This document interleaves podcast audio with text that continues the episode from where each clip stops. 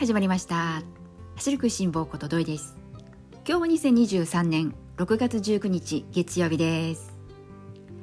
さて今日はですね日頃から私はよくランニングに関しては続けるコツとして楽しむこと。この楽しむということを日頃言葉にしているんですが今日はですねこの楽しむための探求心求める方の探求心ですね。このことについて話をこれからしたいなと思っています。よかったら最後までお付き合いください。今日はですねこのランニングを楽しむこの楽しみ方っていうことを探求心という、まあ、テーマで話をねしていきたいんですがその前にですね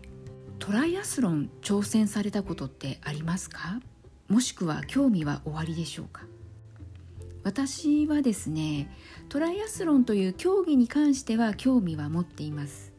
興味はあるんですがただ自分が競技者として行うかという話になるとそれはないなと思っています。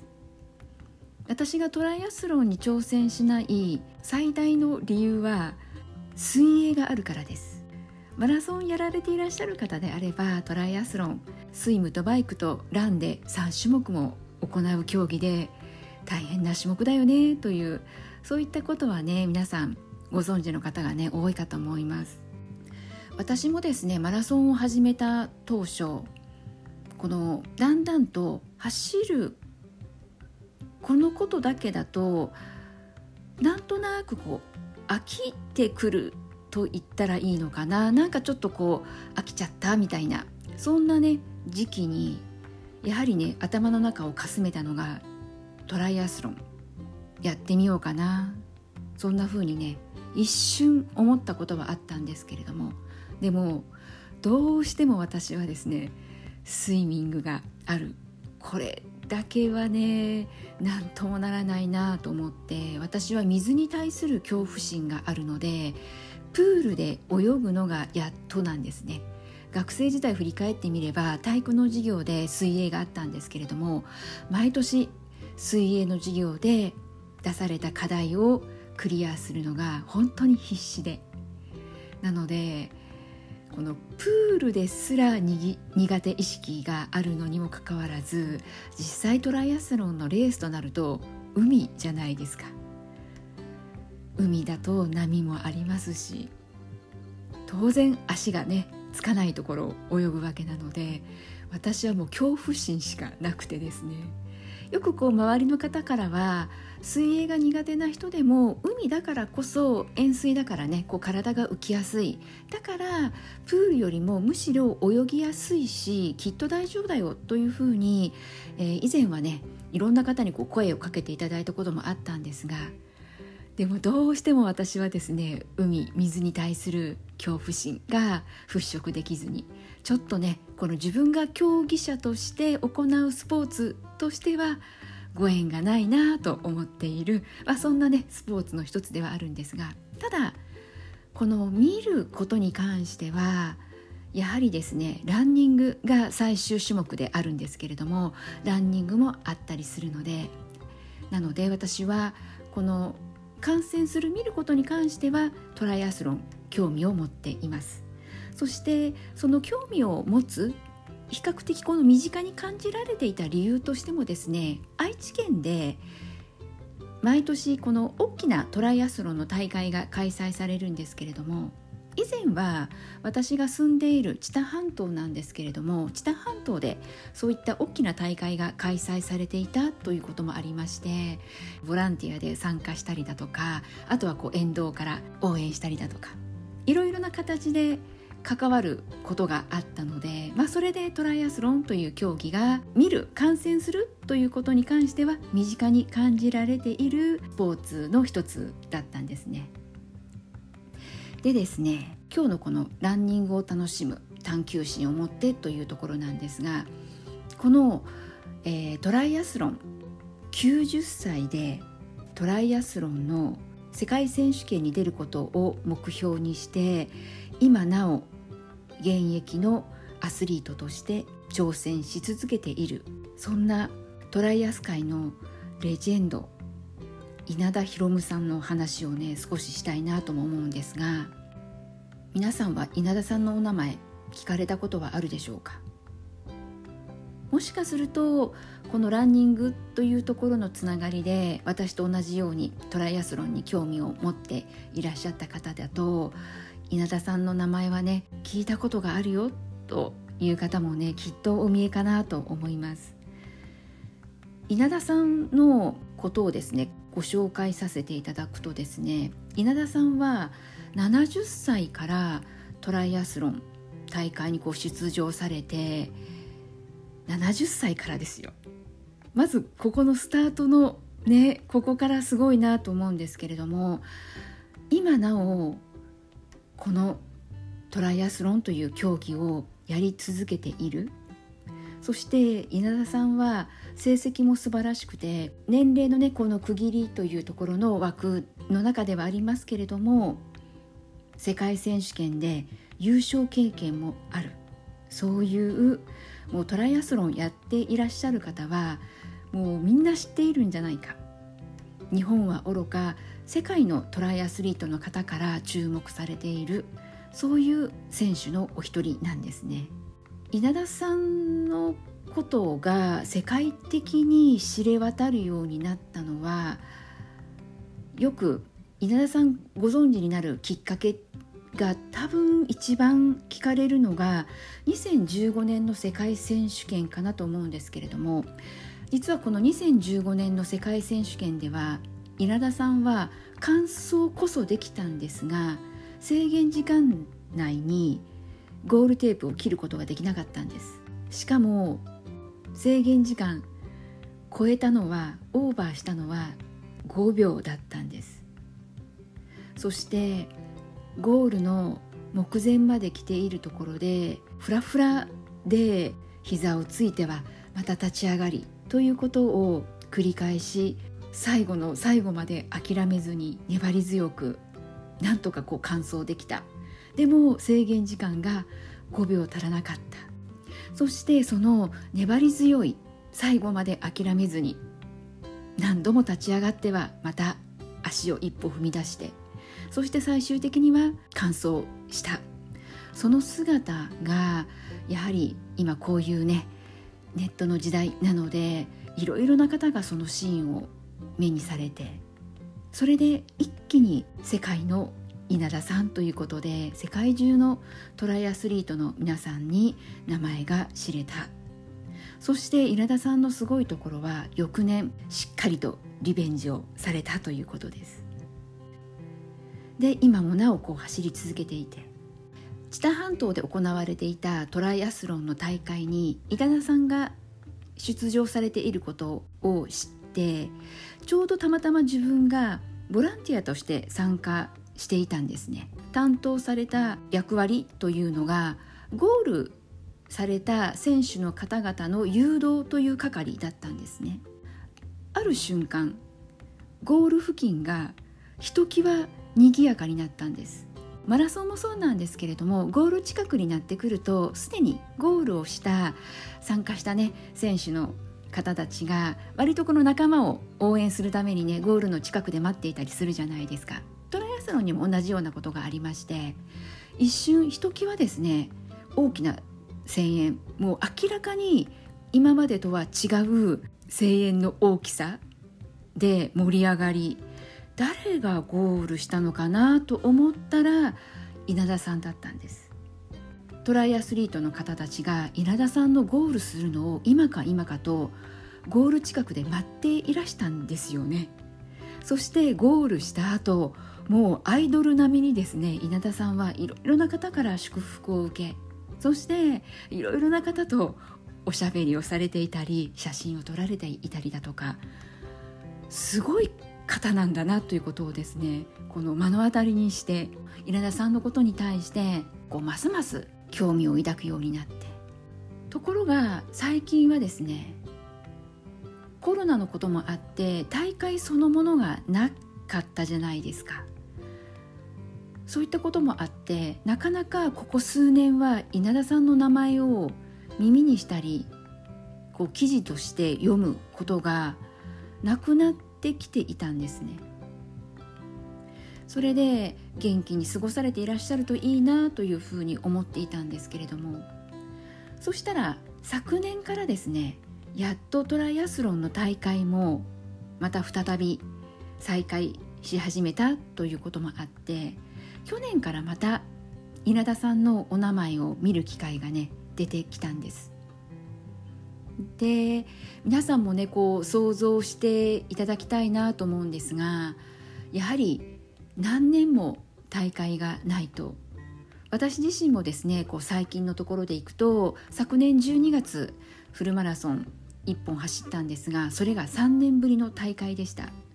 なのでこの大会から離れてしまうと気持ちの部分もそうだしフルマラソンという距離を走ることに対してもそうだしなんだかこういろいろなこう不安要素も多少なりとは出てくるじゃないですか。で稲田さんはやはりですねもう年齢も、ね、ご高齢ということもあるので私たちのこの年齢とこれはもう比べようにならないぐらい大きな差があるのかなというふうにも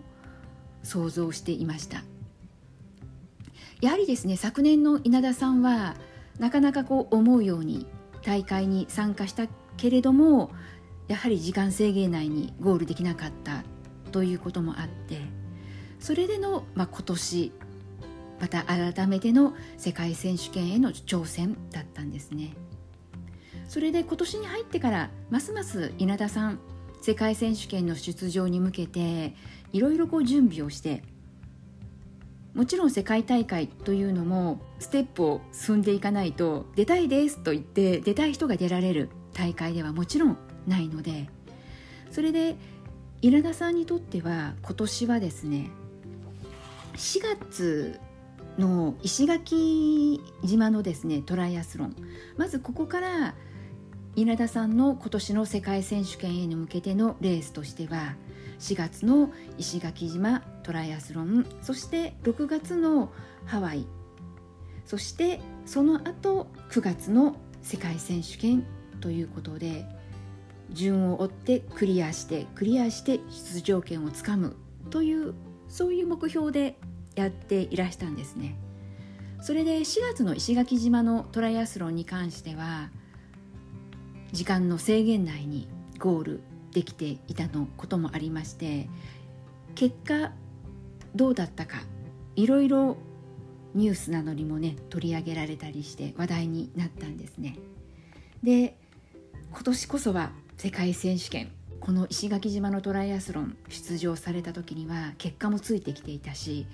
そんなね明るい未来が見えていました。そして6月のハワイに行われた次のステップの大会ですけれどもここのハワイの大会は70.3マイルなんですね、えっと、距離で行くと約113キロ。石垣島のトライアスロンは約51.5キロであのいわゆるオリンピックのトライアスロンの種目がこの51.5キロなんですね。これが、まあ、あのオリンピックディスタンスと言われている種目で。で、えー、ハワイの6月の大会が70.3マイル、えー、距離にして113キロ。そしてここで世界選手権の出場権が得られれば9月にフランスで行われる世界選手権。ここはアイアンマン。ということで距離は226キロですこの距離に稲田さんはまた再び挑戦することを目標にして練習を積み重ねていらしたわけなんですがすごく残念だったんだけれども6月のハワイの大会では制限時間内にゴールできなかったんですね。まあそういったこともあってなんだかこのラジオの中でも稲田さんに触れることがちょっと辛いなって思っていてでなかなかちょっとこう触れられずに実はいました。今回稲田さんのことをねこう交えながら今日のねテーマであるランニングのね、えー、楽しみこの探求心を持ってというところなんですけれども、まあ、この話をねするにあたっては一つねきっかけがあったんです。私はですねこのトライアスロンが好きということもあって女性のアスリートで上田愛さんというトライアスリートの選手の方がいらっしゃるんですね。で愛さんのインスタグラムに実はつい最近なんですけれども稲田さんとのツーショット上がっていたんです。その時の稲田さんの笑顔がものすごく素敵でもう生き生きとしていて。6月にですねこのハワイのトライアスロン制限時間に完走できなかった後の稲田さんはただただ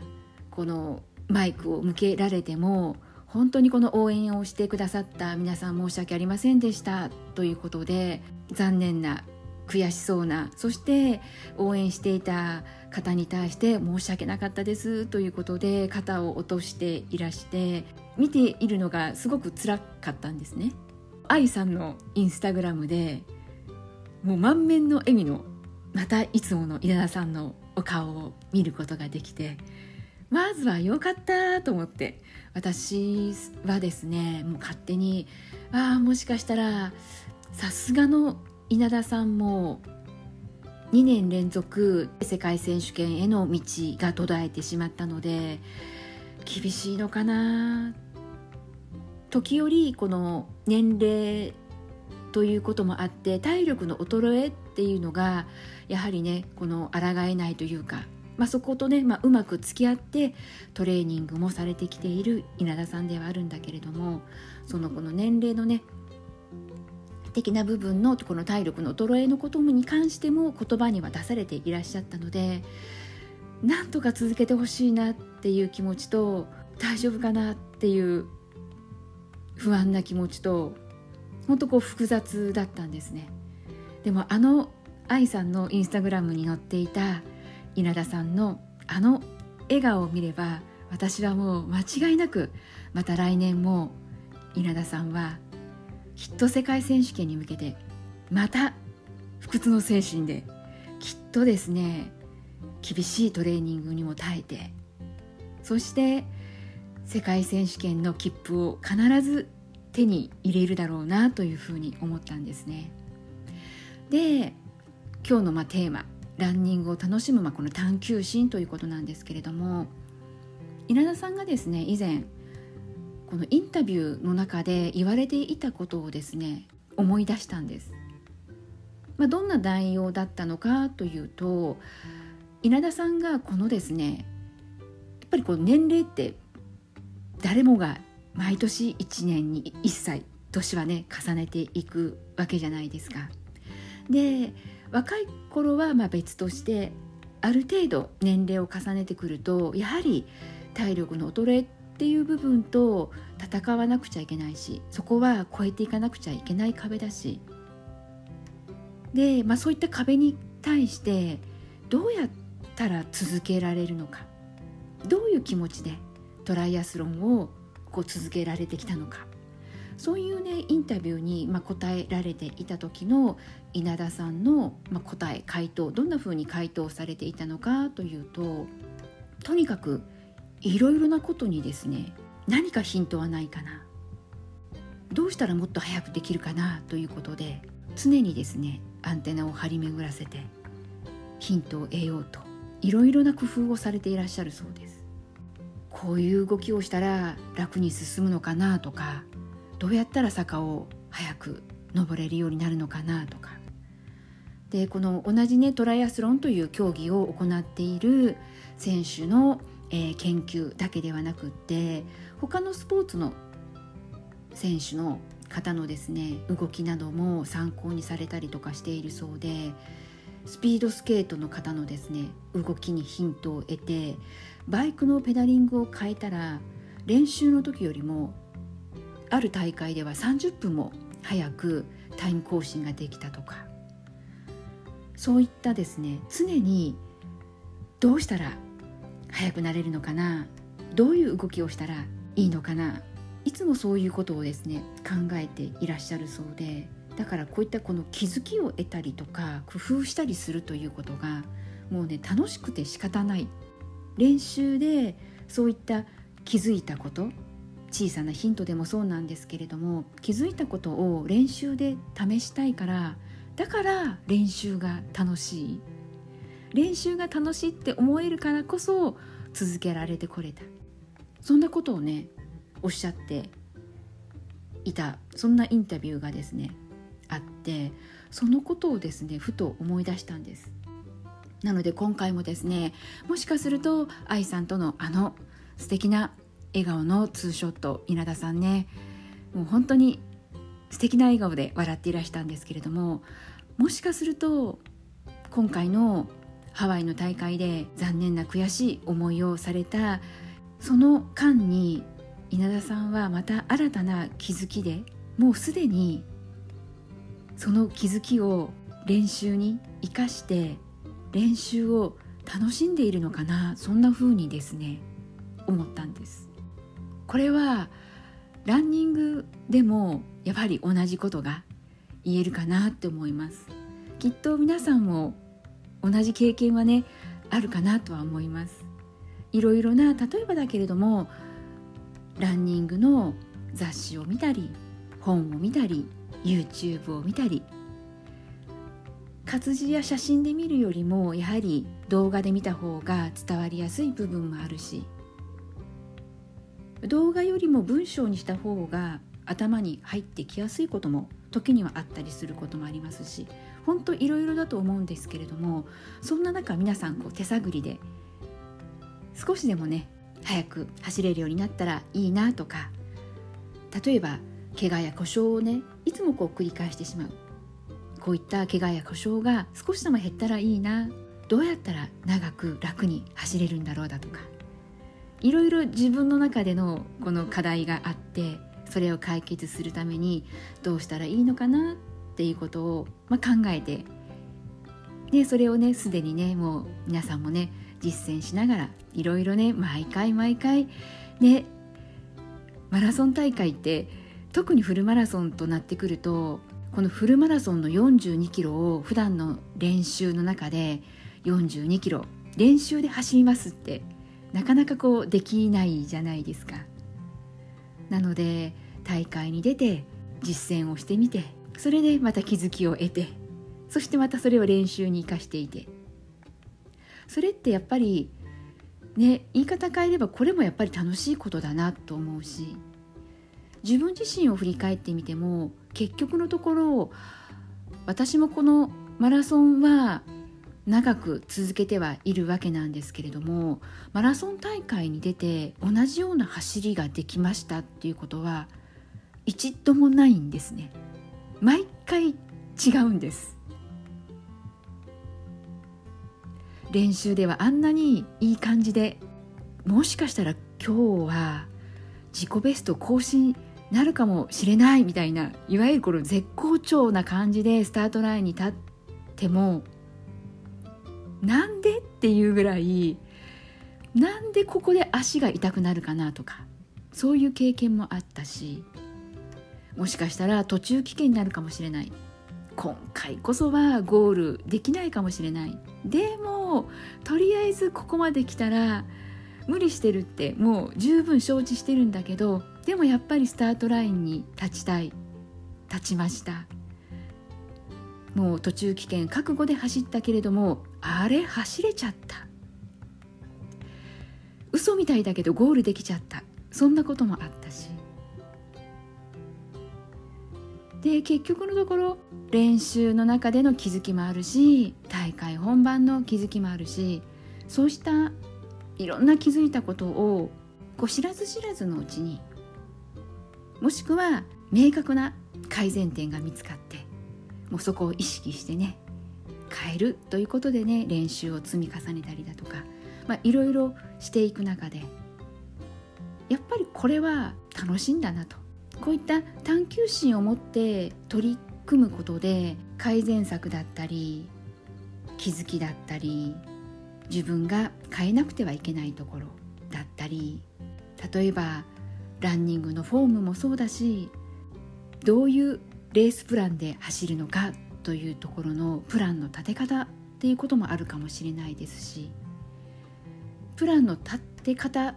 は良かったんだけれどもそれを忠実に実行できる自分のこのメンタル面の弱さが課題としてね出てしまったりだとか。ついつい大会の雰囲気に飲まれてしまってスピードをね上げすぎてしまって後半撃沈してしまっただとか。もうねほんと皆さんね大会に出ればですねもういろんないろんな経験がねその経験値がねこう積み重なっていってマラソンってねいろんな場面でねまた活かせていくこともねできるわけなんですけれども。なんでねこう本当に普段の大会もそうだけれども大会を迎えるまでの毎日の日々の練習。もちろん私たちにとってはこの日々の練習の時間の方が圧倒的に長いわけなので。そのね普段の練習の中でもこうやって探求心を持ちながら取り組んでいくと普段の練習も楽しいって思えるかもしれない。練習を迎えるにあたって楽しいって思えるかもしれない。時々ねあるんですよね。続けているとわあ今日練習というかねこのランニングをする日だなって思った瞬間あーなんかちょっとしんどいなとかあーなんか面倒くさいなとか。そういう時ってきっと自分もこう振り返ってみるとなんだかもうその練習がプランニングされていて今日は7キロ走らなくてはいけないみたいなもう完全にそのマインドの時は義務化になっていることが多いんですけれどももうこの楽しむ探求心という部分からはちょっとかけ離れているというかそういうねこともねやっぱりあるんですよね。でももちろん探求心こういったね楽しむこの前こういうね反省点があったから今度はこうやってみよう。今日はここを意識して走るぞ。なんていうことでね。その気づいたことを試す楽しさ。そういったことでねランニングを楽しめるっていうそういうねサイクルに入っている時もありますし。なのでね今回はですね改めてランニングを続けるにあたっては楽しむことが大切だよ。ここはね常々思ったりしていたからここでもねこのラジオを通しても日頃から言葉にすることを私はあえてこう意識して言葉にするようにしていたんですけれども今日はそこにプラスアルファをして探求心という言葉もね付け加えたいなと思いました。ランニングを楽しむ探求心。探求心があるからこそ楽しめる。そこをですねこれからは意識しながらねまたランニングをね楽しく続けられていけたらなというふうに思いました。今日はですねこのマラソンランニングというところでいくと少しですねご紹介したのが、まあ、トライアスロンということもあったので直結はしてはいないんですけれどもでもこのスポーツをね楽しむもう生涯現役でねマラソンを楽しむランニングを楽しむというところでは種目は違ってもこのトライアスリートの稲田さんとっても参考になるかと思いましたので稲田さんのこともね交えながら話をさせていただきました。もし今日この番組を聞かれた、えー、リスナーの皆さんの中で稲田さんのことをご存知なかった方お見えでしたらよかったらですね稲田さんのことチェックしてもらえたら嬉しいなと思います。トライアスロン稲田博夢さんということでチェックしていただくといろいろなのが出てくるかと思います。もし今この番組聞いてくださっている方の中でちょっとこの走ること疲れちゃったな休憩中だよっていう方もしね休憩中なマインドに入っている方がねお見えでしたらもちろん休憩することって必要な時間だと思うしその時間があるからこそまた次へね足を一歩踏み出す。そのためのね、まあ、準備期間と考えれば休憩時間ってとっても大事だなと思います。もしかするとその一歩足を踏み出すきっかけにはなるかもしれないのでよかったら稲田さんの私はこの2015年稲田さんがタイムオーバーをしてしまったこの年のも見ていただきたいなと思います。そしてまあ私と同じようにですね稲田さんのファンの方がね一人でも増えてもらえたら嬉しいなというふうにも思ったりしています。はいそれではですね今日は少し長くなってしまいましたけれども最後までお聴きくださった皆さんありがとうございます。それではまた次回元気にお会いしましょうね。ではではまたね。